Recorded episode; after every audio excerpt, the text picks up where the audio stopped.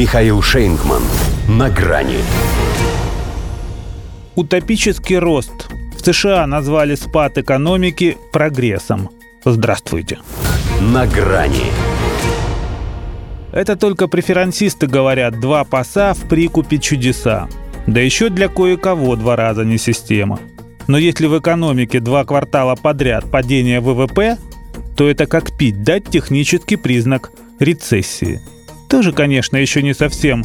Все пропало, шеф, гипс снимают, клиент уезжает. Однако если сам шеф ничего плохого не замечает, тогда точно все. Потому что от рецессии до депрессии один шаг – второй – до Великой. А он, едва проснувшись от ковида, не моргнув глазом, причем заметили, что гораздо дольше, чем не моргают живые люди, объявил Маркизе, что все хорошо.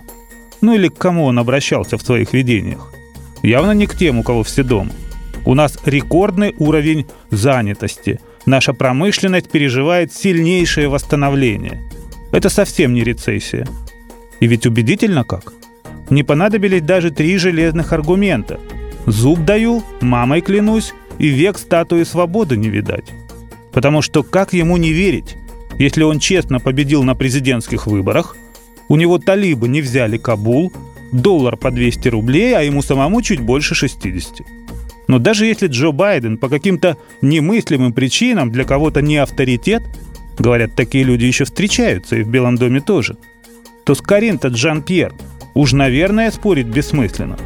Кому как не ей, лесбиянке и афроамериканке, сама назвала это своими главными достоинствами, лучше прочих разбираться в экономике. А если остаются сомнения, то поезжайте в Киев. Поезжайте и спросите, и вам скажут, что до революции Паниковский был слепым. В смысле, пресс-секретарь президента Соединенных Штатов никаких проблем с ВВП не видит. А ты кто такой, Едва сдержалась она на брифинге, чтобы не назвать жалкой и ничтожной личностью умника, по старинке поставившего знак равенства между двумя провальными кварталами и рецессией. А я скажу, что хрестоматийное определение рецессии – это не два отрицательных квартала по ВВП.